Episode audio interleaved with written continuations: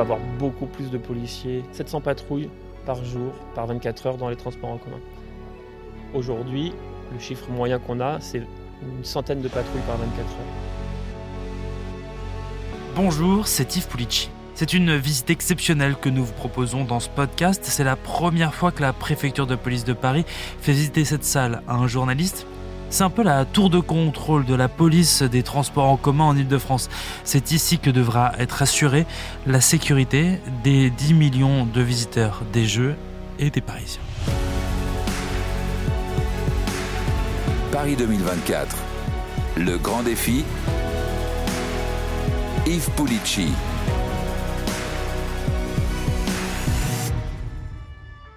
Face à Notre-Dame, sur l'île de la Cité à Paris, dans les bureaux de la préfecture de police, on passe plusieurs portes sécurisées et on arrive dans une immense salle, un open space neuf, inauguré l'année dernière. Je suis le commissaire de police Charles Folly Desjardins, chef d'état-major à la police régionale des transports. La salle est presque silencieuse. Ici, on regarde des télévisions, des murs d'écran qui sont de chaque côté de la pièce et qui diffusent des vidéos de surveillance. Depuis cette salle, on est en contact radio, téléphonique et euh, visuel par la vidéo dans tous les transports en commun franciliens. On patrouille sur tout le réseau francilien, donc que ce soit euh, métro, bus, RER, sur tous les départements de la petite et de la grande couronne. Une vingtaine de bureaux sont répartis dans cette pièce. On distingue à peine les policiers derrière, cachés par cinq ou six écrans. En fait, il n'y a pas que des policiers, il y a aussi des agents de la sûreté, de la RATP et de la SNCF, donc des agents privés. Et donc là-bas, on a euh, tous les jours H24 un agent de la SNCF et un agent de la RATP. Et dès qu'il y a un incident dans les transports en commun qui est révélé par leur salle de commandement à eux, qui nous révèle un, un incident quel qu'il soit, et hop, en quelques secondes, c'est porté à nos oreilles. Ça, c'est très nouveau. Parce que c'est la première fois qu'on accueille dans une salle euh, régalienne des opérateurs privés. Parce qu'avant, ce n'était pas le cas. Non, bah ailleurs, ça n'existe nulle part ailleurs. Par exemple, en province, les villes ont des services de vidéo. Et parfois, il y a des renvois dans les commissariats. Donc, dans ce, dans ce sens-là, ça va. Mais là, c'est dans l'autre sens. Qu'est-ce que ça change du coup? Eh ben, ça change que toutes les images que vous voyez là, c'est protégé et on n'a pas le droit de les diffuser. C'est pour ça que vous devez signer une charte. Concrètement, ce qu'on voit, euh, ce sont des images des rues de Paris, des quais des métros, des gares, des stations. Par exemple, au milieu du mur d'écran, on voit une caméra qui tourne et qui fait une panoramique du parvis de la gare du Nord. Pour des grands événements, pour euh, on va dire des événements marquants, de les mettre en grand, comme ça euh, le chef de salle, les autorités qui sont là euh, peuvent le voir. Alors que si on devait tous se mettre derrière un petit pupitre, ça serait un peu plus compliqué. Mais euh, en fait, ce n'est qu'une reprise de ce que chaque opérateur peut voir. Et donc, les deux pupitres qui sont là, ils sont dédiés au métro. Donc, ils vont avoir l'accès au système de vidéo du métro. C'est comme si on était dans la salle de commandement de la RATP ici. On a accès à alors 10 000 caméras qui sont dans toutes les stations du métro. S'il y a, euh, comme hier, on a eu euh, station euh, à Aubervilliers, c'était Front Populaire, une rame de métro qui a pris feu. C'était pas grave, hein, ça n'a pas fait la une de la presse. Ça arrive des fois, un feu électrique, donc il y a eu beaucoup de fumée, mais tout le monde a été évacué, sain et sauf. Donc pouf, on l'a mis sur le grand écran et c'était aussi disponible pour l'opérateur qui est là, on le voit ici. Ça, c'est toutes les, les vues dans le métro. Puis s'il y a un événement qui se passe à telle station, ben, on change les caméras et on a un accès en direct. Et puis on a un accès également en direct aux fiches événements qui sont créés par la RATP.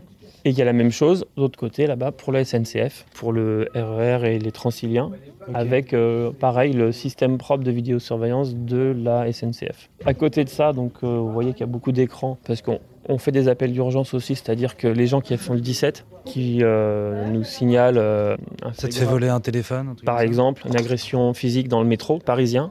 On, est destinataire de l'affiche et on envoie une équipe euh, sur place. L'idée, c'est que ici, comme on est un centre de coordination, on soit au courant de tout, même si on ne peut pas traiter par nous-mêmes euh, l'événement. Les yeux partout dans les souterrains et en surface, donc grâce aux plus de 4000 caméras des rues de Paris. Parce que même si on travaille dans les transports, ben, je prends l'exemple d'un voleur à la tire euh, qui a commis des faits dans les transports en commun. On va essayer de le suivre et il va parfois ressortir. hein. Ou euh, dans les secteurs touristiques, euh, sur la ligne 1, sur la ligne 4, autour du musée du Louvre, on a beaucoup de faits de délinquance, de vol, de vol à la tire. Donc. Et puis là, le pupitre d'un, il est un peu plus surélevé, donc un superviseur qui permet de coordonner l'action de chaque euh, opérateur. Il est tout à côté de l'opérateur de transport qui, euh, s'il lui signale, euh, je prends un exemple très courant et même quotidien, un objet abandonné, un objet Ouais. délaissé, il va lui- tout de suite lui dire à lui pour qu'on puisse euh, diligenter des équipes dessus. Juste je reviens sur le mur d'image. Ouais. Donc il y a des télévisions avec euh, l'information en continu, Ouais.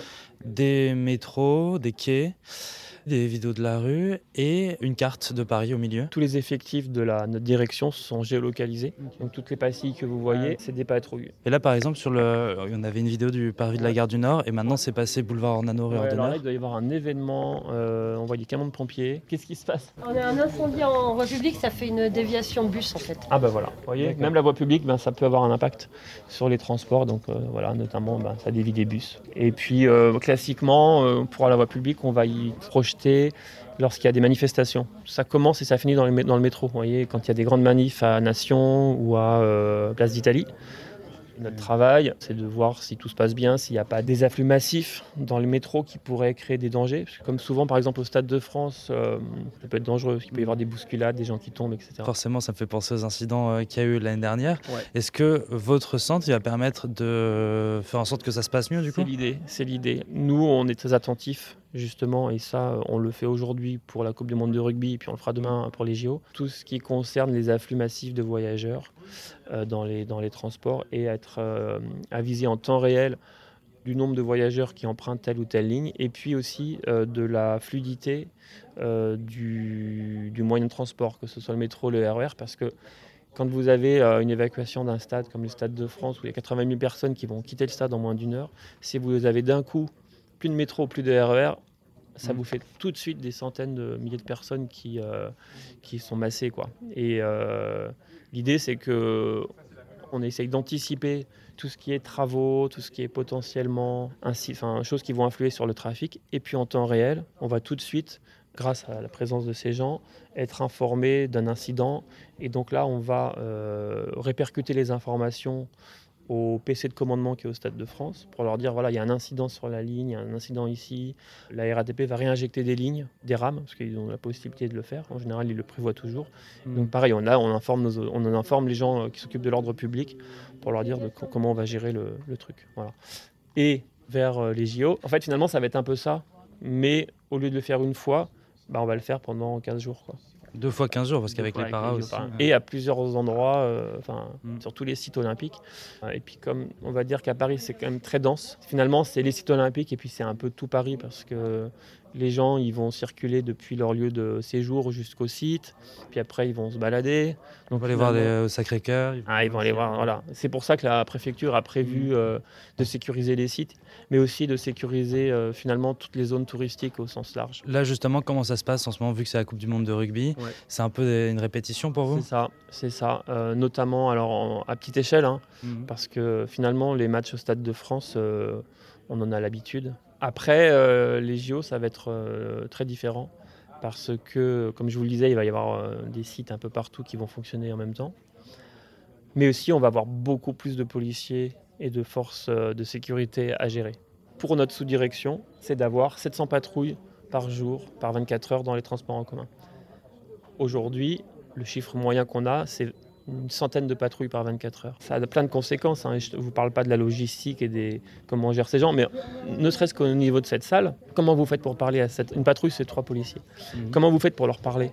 Comment vous faites pour savoir où ils sont? Comment vous faites pour euh, transporter des individus qui ont été interpellés euh, Si on a 10 équipes qui en interpellent d'un coup, comment vous traitez au niveau judiciaire? Comment on transmet l'information à la salle euh, dont on dépend, enfin à notre autorité, au préfet de police?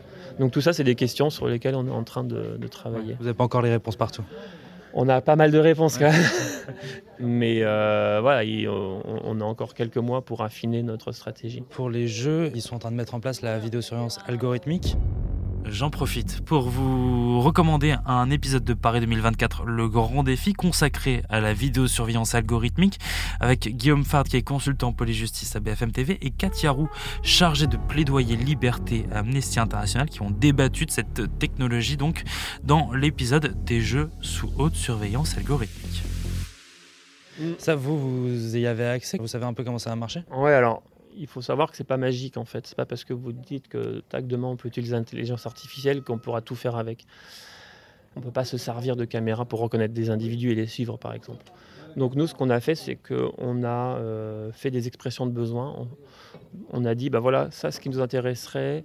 Et d'ailleurs, ça, ça rejoint un peu ce qui intéresse les transporteurs qui travaillent déjà dessus. hein. La SNCF a déjà des projets, euh, notamment dans, dans le cadre de l'Union européenne, ils travaillent déjà sur ça.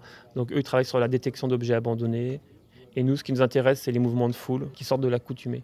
C'est quoi un mouvement de foule qui sort de l'accoutumée, par Eh exemple? Ben, Je sais pas je si sais un- pas, des gens qui se mettent à courir dans tous les sens. En général, euh, tout le monde va dans le même sens ou c'est calme et d'un seul coup, je sais pas, il y a une explosion, euh, tout le monde va courir partout ou alors tout le monde va courir dans une même direction. Donc là, ça doit attirer l'œil. Mais voilà, pour l'instant, c'est euh, encore euh, qu'au stade de développement. On n'en a pas vu euh, la couleur. Et puis, ça demande euh, chez les opérateurs des investissements parce que vous ne pouvez pas équiper toutes les caméras d'intelligence artificielle. Il faut qu'elles soient adaptées. Il faut derrière mettre des serveurs dédiés. Enfin voilà, c'est tout un travail qui est assez long en fait.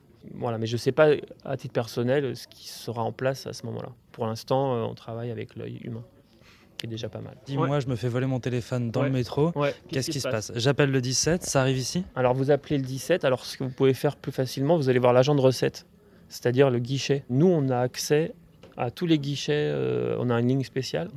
Donc l'agent de recette, il fait remonter au PC euh, de sûreté de la RATP, qui, euh, si ça vient de se commettre, ça va remonter jusqu'à ici. Et tout de suite, on peut mettre des gens de ces salles ou de la relecture, si vous nous avez donné un signalement par exemple. Ouais. Parce que si vous dites, on m'a volé mon téléphone, mais je sais pas quand, je sais pas où, ça va être compliqué. Ouais. En revanche, si vous dites, l'individu, il est comme ci, il est comme ça, il est parti par ici, là tout de suite, on va pouvoir se mettre derrière. Voilà. C'est plutôt ça qu'on va faire, en... que je vous conseillerais de faire. Et évidemment, la plainte interviendra dans un deuxième temps, mais ça, c'est c'est un peu moins urgent, on va dire. L'urgence, c'est de signaler le fait. Et puis, si on peut euh, attraper l'individu euh, en flagrant délit, ben, c'est mieux. Hmm. C'est mieux pour votre téléphone, c'est mieux pour tout le monde. Et ça, ça vous arrive euh, de retrouver les téléphones, les Ah oui, sacs oui, oui, volés. Si vous interpellez la personne après enquête, une semaine après, le téléphone, il y a peu de chances que vous le retrouviez. La meilleure chance, c'est d'attraper la personne tout de suite. Parce qu'évidemment, le téléphone, c'est petit, ça se revend, etc. Mais si on l'interpelle tout de suite, il y a de fortes chances que vous retrouviez le, le téléphone ou le portefeuille. Le long de l'open space, il y a donc des bureaux fermés, des policiers à l'intérieur qui regardent aussi des vidéos de surveillance. Ici, comme ça, on les voit sans les déranger. Ceux-là travaillent d'initiative. Vous avez des patrouilles sur le terrain qui, qui vont faire de l'antidélinquance, l'anticriminalité, notamment la recherche de voleurs ou d'agresseurs sexuels. Et eux vont les aider avec l'œil sur les caméras. Ce que les policiers de terrain ne peuvent pas voir, eux peuvent le voir par la caméra. Ils les guident comme ils ça. les guident. Et voilà. Et donc, par exemple, ils disent voilà, ton objectif, il est en train de prendre l'escalator, telle sortie, telle station, il va aller en voie publique. L'objectif, c'est de suivre à la trace euh, l'individu avant la commission des faits.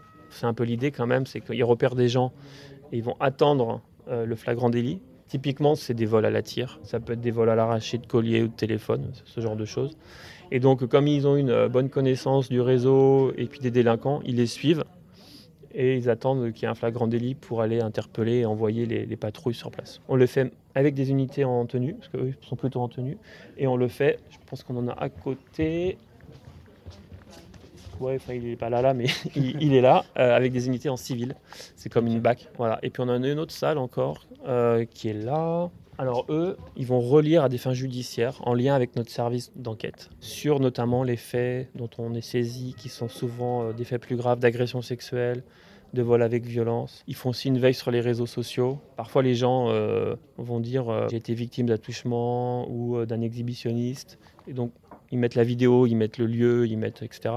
Et donc ça, on l'exploite et on peut le judiciariser derrière. Dans les transports en commun, il y a énormément de faits. Il y a euh, 100 000 faits par an. Dans les transports en commun de Paris transports en commun d'Île-de-France. C'est euh, c'est très conséquent. Les deux tiers, euh, voire même un peu plus, c'est des vols simples. Là, ça fait un an que ça fonctionne. Quel est le bilan? Eh ben, euh, il est plutôt bon parce que on prend de l'habitude sur les grands événements. On voit que les fiches sont euh, de plus en plus partagées. Ça veut dire qu'on gagne de l'expérience sur le partage d'événements. Et sur les élucidations, sur les arrestations? Globalement, alors, la délinquance, euh, tout ce qui est violence dans les transports en commun d'une façon générale, elle a une tendance depuis un an qui est baissière. Alors, je vais dire que c'est grâce à nous. C'est compliqué, hein, il y a énormément de facteurs qui rentrent en ligne de compte. Il y a beaucoup d'agrégats, alors j'aurais du mal à vous dire si c'est vraiment lié à notre activité, euh, c'est pour ça que ça baisse. Après, nous, évidemment, euh, notre objectif, c'est d'améliorer notre taux d'élucidation d'enquête, mais ça va être plus lié à notre travail euh, d'investigation qu'au travail purement de cette salle. Puis il nous faut des effectifs pour pouvoir améliorer voilà, ces résolutions d'enquête. Donc, Vous avez des objectifs pour les Jeux Olympiques et Paralympiques en chiffres? On n'a pas d'objectifs chiffrés, L'idée, c'est que ça se passe bien. Euh, l'idée, c'est que, comme je vous disais, on arrive à bien coordonner, euh, à communiquer avec les patrouilles qu'on aura, euh, et puis éviter les incidents. Ce qui va être important à ce moment-là, ça va être la remontée d'informations. Il y a la communication entre nous et nos effectifs, et puis il y a la communication entre ici et les effectifs de voie publique, ceux qui s'occupent de l'ordre public, les pompiers. Donc la question, c'est comment on remonte, qu'est-ce qu'on fait remonter, à quel rythme, pour que tout le monde soit informé en temps réel. Vous avez besoin de recruter du monde là pour euh, les euh, Jeux Olympiques et Paralympiques parce que si vous devez gérer 700 sur le terrain ici, il en faut combien Ça, ça va être compliqué. Déjà, il faut savoir que pendant les Jeux Olympiques, le taux de présence va être de 100%. Aujourd'hui, sur une journée lambda, on peut tourner à 7-8 opérateurs sur une équipe qu'on compte 13. Pendant les JO, on aura un taux de présence de 100%. Donc on aura déjà nos 13 opérateurs présents. Et on a en effet demandé, euh, fait appel, enfin on aimerait faire appel à des réservistes ou à des gens, euh, où il y a des réservistes qui pourraient venir travailler pour nous. La difficulté, c'est qu'on ne peut pas du jour au lendemain faire venir quelqu'un dans une salle comme celle-ci. Autant vous pouvez faire appel à un policier de terrain, vous le déplacez de ville, il pourra faire de la sécurisation.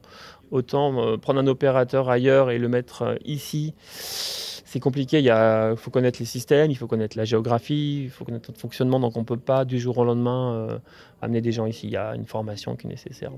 Donc euh, l'idée c'est de se baser sur nos propres troupes et peut-être qu'on aura des renforts en interne d'ici là. Je ne peux pas vous dire encore euh, le nombre qu'on pourra mettre pendant les JO. Et Île-de-France Mobilité s'attend à accueillir dans ses transports 500 000 spectateurs par jour pendant les Jeux et jusqu'à un millier par minute à certaines destinations comme au Stade de France.